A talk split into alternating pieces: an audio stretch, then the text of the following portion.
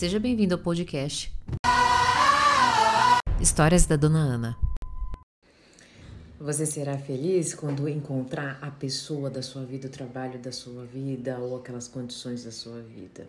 E daí de repente você encontra, né, aquele crush, por exemplo, da sua vida, e ele te entrega tudo aquilo com o qual você sonhou. Meu Deus do céu, ele é perfeito, ele tem a, o trabalho também é perfeito. Como eu estou sendo feliz e você se sente extremamente preenchido, mas de repente repente aquela pessoa começa a não te dar mais tanta atenção. Você começa a entender que aquele trabalho nem era tudo aquilo que você queria. Você percebe, inclusive, que aquela pessoa que você idealizou por um momento foi verdade, mas agora parece que a pessoa começa a mentir. E a pessoa não gosta que você toque no assunto. Ou então, no trabalho, parece que você simplesmente se vê perdido e você começa a cobrar. Ser cobrado.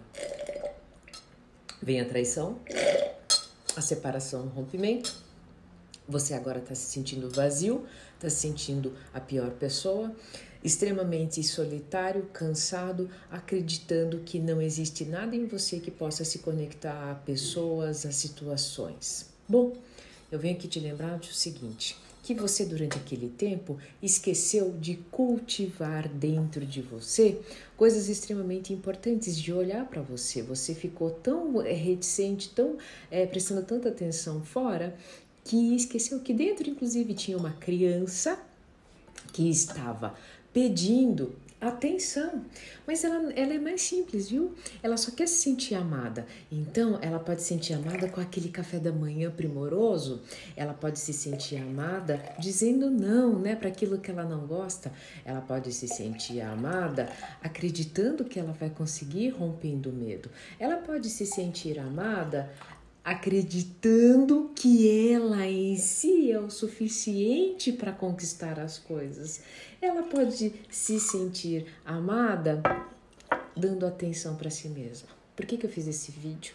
Está em você, nas suas próprias ações, em nível de neutralidade. Quando você busca fora, você fica refém do outro e chega uma hora que o outro vai usar canudinho e vai sugar suas energias, ou outro, ou a tua empresa.